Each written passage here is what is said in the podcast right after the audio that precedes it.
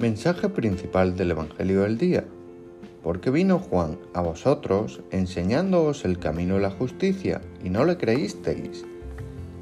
En cambio, los publicanos y prostitutas le creyeron.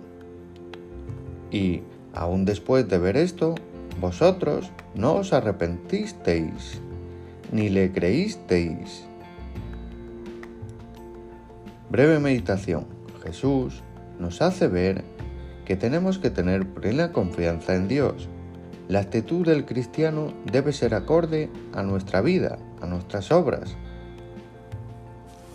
llevando una vida humilde, de servicio, sin apegos a falsos ídolos, ni buscando nuestros propios intereses, sino trabajando en la viña por el reino de Dios y su justicia. Preguntémonos, ¿tenemos plena confianza en Dios? ¿Nuestra vida es acorde o solo aparentamos? Convirtiéndonos en lobos con piel de cordero.